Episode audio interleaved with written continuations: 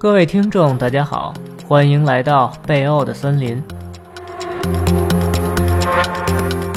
先认个错儿，上期刚说不读《聊斋》的，本期就带来一个狐鬼神怪的故事。当然，这是个轻松的故事，一集播完的哦。本故事改编自纪晓岚的《阅微草堂笔记》。刘某有狐，希望您喜欢。翻新怪谈，我的狐狸朋友，作者宋燕，播讲贝欧。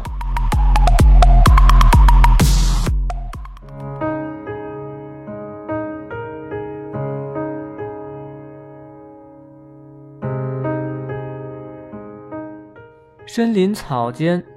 一座被废弃的小庙前，跪着一个衣衫破旧的书生，正哭得伤心。读书至今百无一用，连老婆孩子都养不起，欠下一屁股债，无力偿还，被债主屡屡羞辱，颜面扫地。我活着还有什么用处？昨天那个债主竟然当着我的面说：“让你老婆去卖呀！”那一刻，我真希望当场死了，不要接受这样的耻辱。小时候，先生嘱咐我们遵孔孟之道，我一直用这个来要求自己。可是为什么我活得这么窘迫？为什么根本得不到尊重？书生越哭越伤心，他抓起一块石头，哭了声：“我活着还有什么意思？”我不如死了算了。说着，就举起石头朝自己头上砸去，手还没往下落，只听得一声微弱的“嗖”声，一块小石子不知从什么地方打过来，正打中书生的肘关节。书生胳膊一抖，石头从手里不由自主地掉了出来，砸到了面前的地上。小庙半塌的矮墙后面。走出了一个头戴如金的青年，左手上还抓着几颗石子儿，边走边耍弄着玩。这位仁兄，才遇到多大的事儿啊，就要寻死觅活的？你这样做对得起你的家人吗？对得起授业先师吗？书生止住了哭泣，抹了把眼泪，警惕地问青年：“ 你？”你是谁？实不相瞒，我是胡。青年俏皮的冲书生一笑。我就住在这小庙的后面，刚才被你吵得睡不着觉。胡变的青年在书生对面找了块平整的石头，盘腿坐了上去，把自己弄舒服，然后问：“ 说说吧。”有什么难事儿啊？干嘛要寻死？书生有些扭捏，犹豫了一会儿，终于说：“啊，小可姓柳，住在城内白家胡同四号，家里实在贫困，去年为先比办丧事儿，欠了一大笔高利贷，现在债主天天上门催要，百般折辱，我又还不出。当初借贷时。”以女儿为质，现在人家拿着文书就要把女儿带走，小可万般算计，无计可施，无奈之下就生了这种念想，让仁兄见笑了。我就见不得你这寻死觅活的，世上没有跨不过去的坎儿，既然赶上了，我就不能袖手旁观。你这忙，我给你帮了。狐狸豪爽地拍了下胸脯：“不就是个文书吗？你放心好了，你女儿没有这么容易被人拉走。”书生喜出望外，爬起身来，深深拜了下去。等他抬起头时，狐狸青年早已不知所踪。书生充满忐忑，又怀着一线希望地回了家。债主刚走，屋里仅剩的盆碗也被砸了个干净。自己那些书本倒还周全。妻子正搂着女儿在哭，书生叹了口气，收拾了地上杂乱的东西，安顿妻儿去睡了，自己也没有睡意，坐在有破洞的窗前，看着升起的明月，担忧着未来。入夜，一颗石子儿啪地打在窗户纸上，将打盹的书生惊醒。他站起身来，又听见“咚”的一声，这次是打在了窗棂上。书生打开门，走入院中，白天见的狐狸青年正蹲在院墙上，见他出来，噌的一下跳进来，轻轻巧巧地落在地上。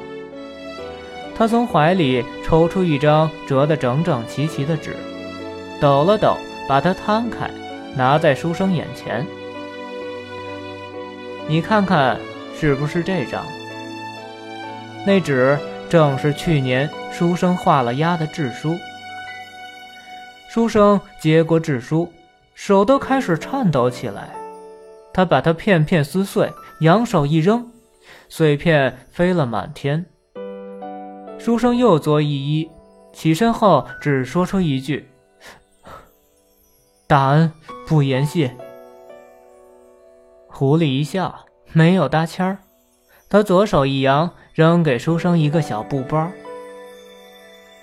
这里面有点散碎银子，不多，也凑合能解你一时之急了。把高利贷能还的还了，好好过日子吧。读书不容易，别糟蹋了这么多年的努力。书生拿着银子包，眼眶湿热，一句话都说不出来。只是拱了拱手，狐狸拍了拍他的肩，一个纵身又跃上了院墙，抛下一句“后会有期”，消失在夜色中。书生和狐狸从此成了朋友，他的生活依然困顿，但不再负债，使得压抑的情绪舒缓了许多。日子过得艰难的时候。狐狸总会搞点东西接济他一下，日子过得好一点的时候，他总会带上些酒食去小庙找狐狸聊聊。书生喜欢狐狸的洒脱，狐狸喜欢书生的正经，两个人彼此欣赏，关系越来越亲密。书生的家人没有见过狐狸，但都听书生说过这位恩人。久而久之，对他也相当熟悉。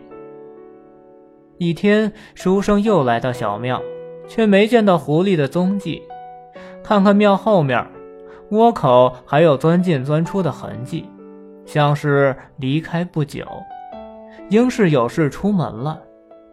书生坐在庙前等着，从午后等到了黄昏，眼看天色要黑了，书生收拾了东西。准备回家，正在此时，狐狸回来了。见了书生，狐狸也不客气，他打了声招呼，就扯开书生刚收拾好的包袱，把酒肉拿出来，狼吞虎咽。呃，胡兄，你一下午去哪儿了？书生问。狐狸摆摆手，顾不上回答他，直吃到肉下去大半。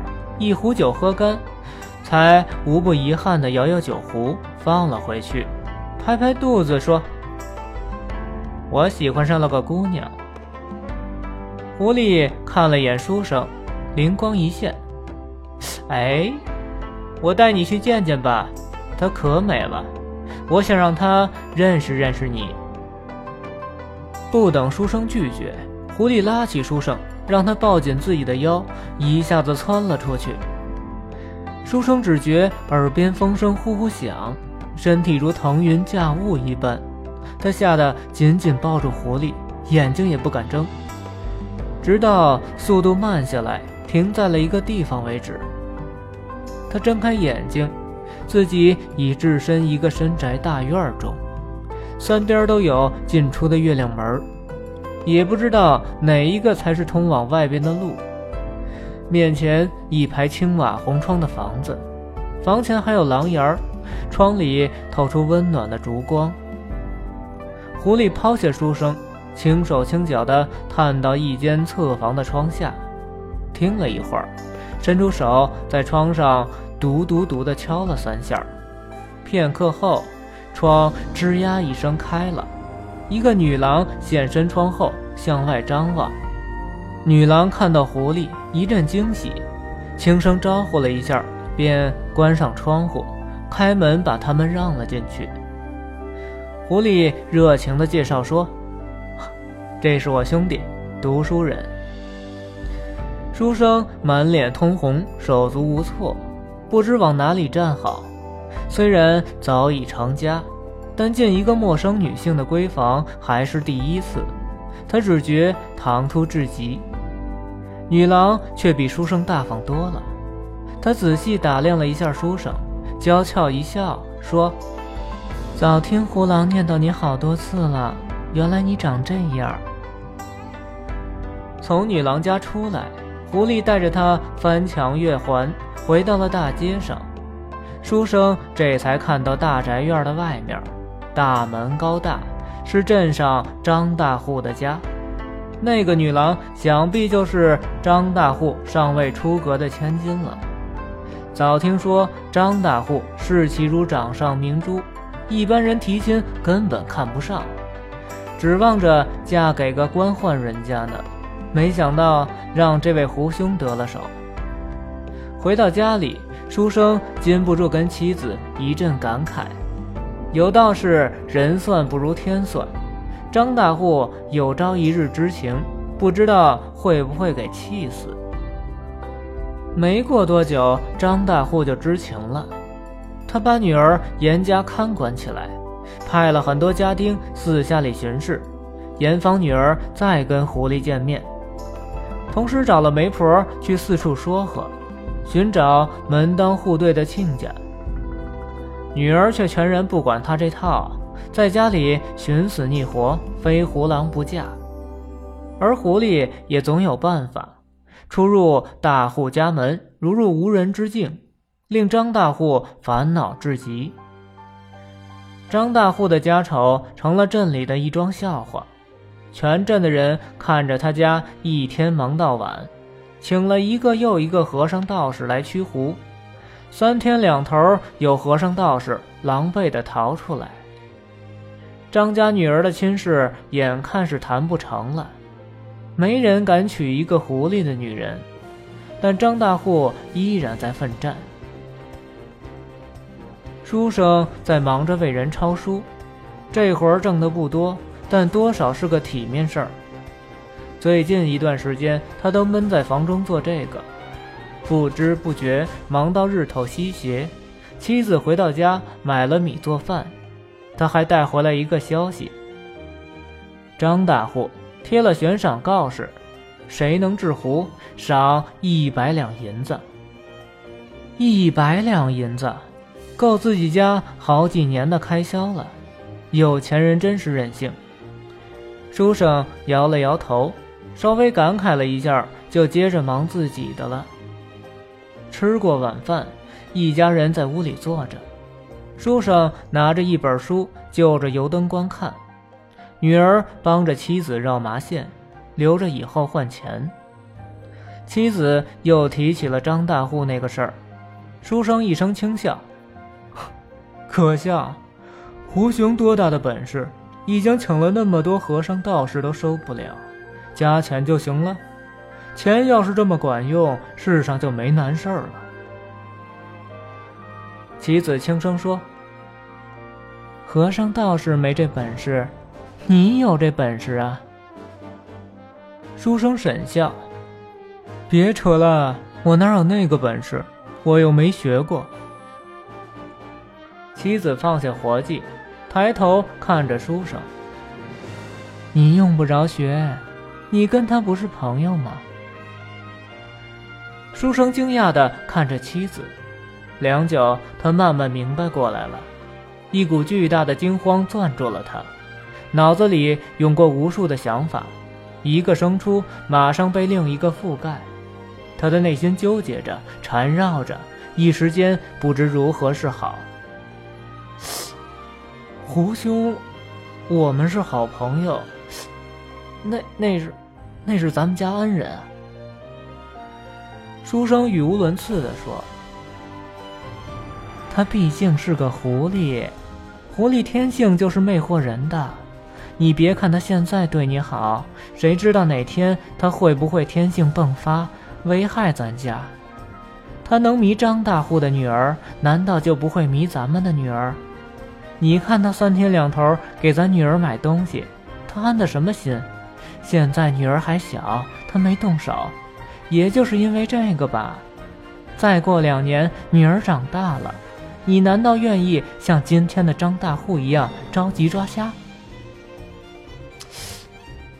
人家起码现在没害过咱们，还帮了咱们很多，咱们不能恩将仇报。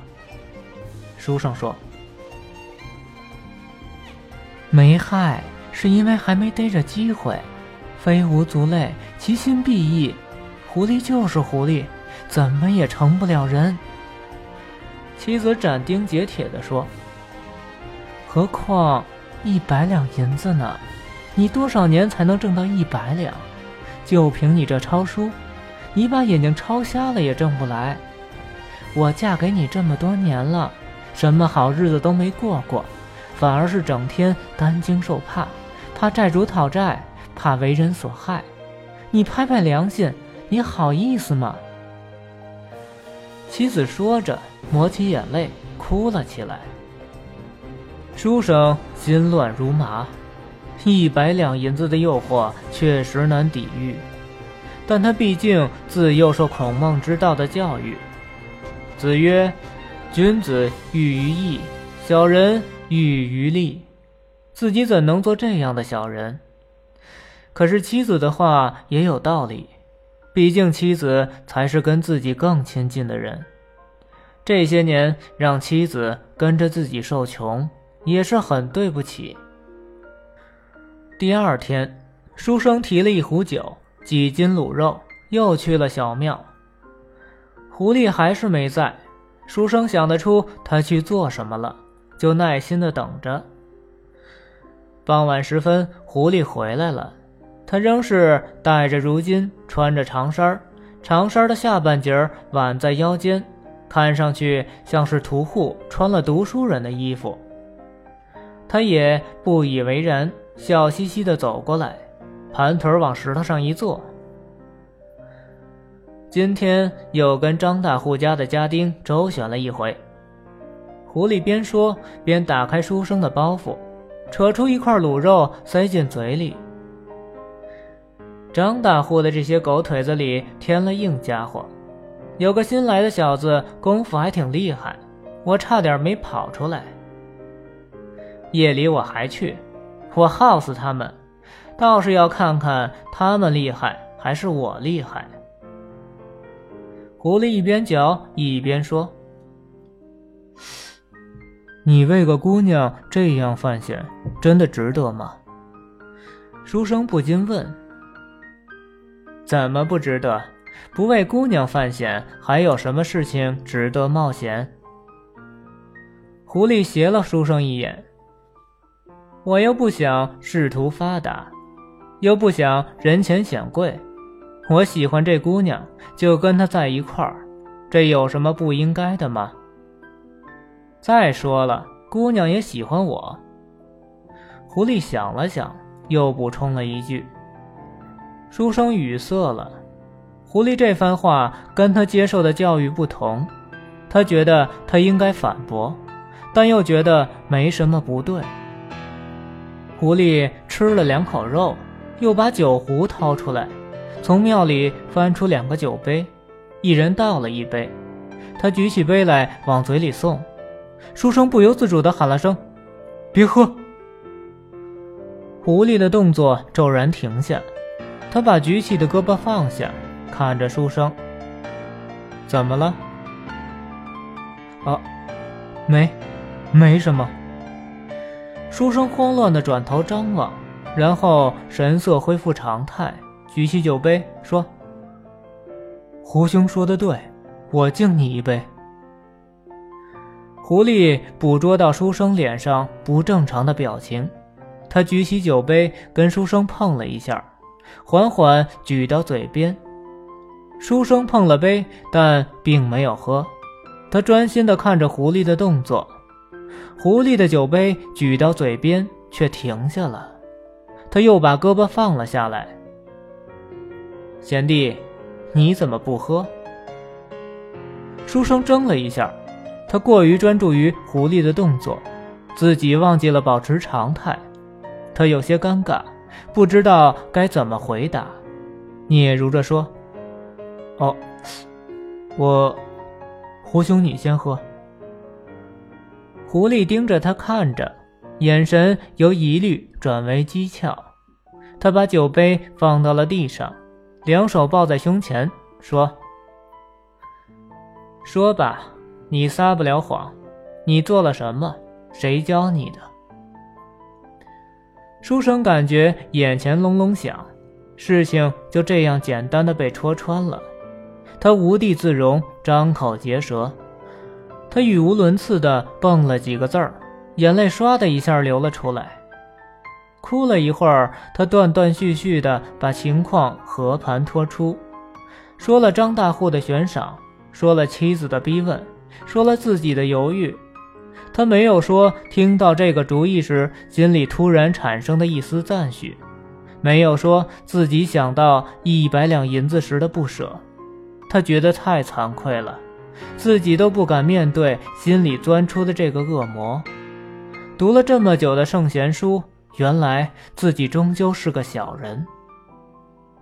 狐狸静静地看着他哭，如同第一次见面时同样的姿势。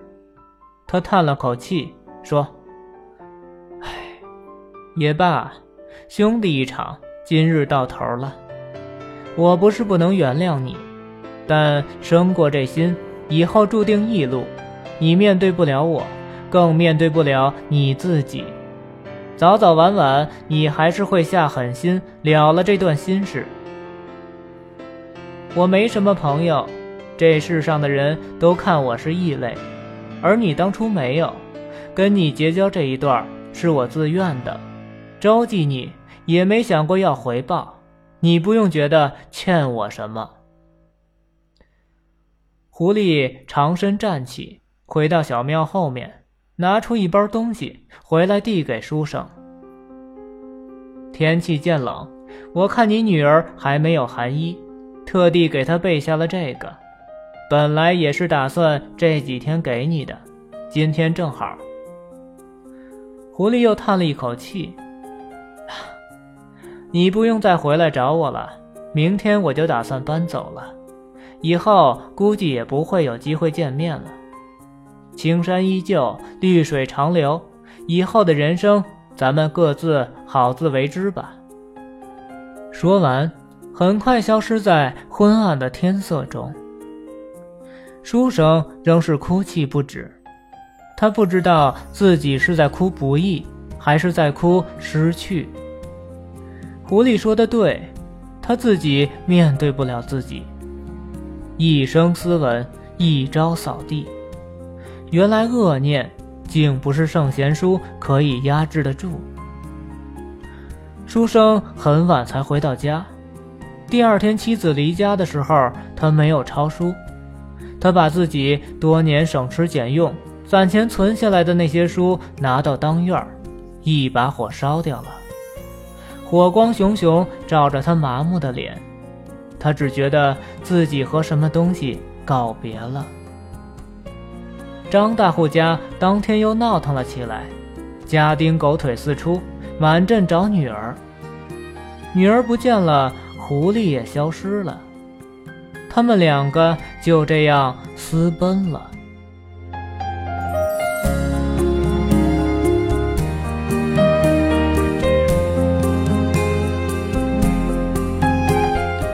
小说《我的狐狸朋友》就为您播讲完了。最后这首歌《爱伤》来自云之气。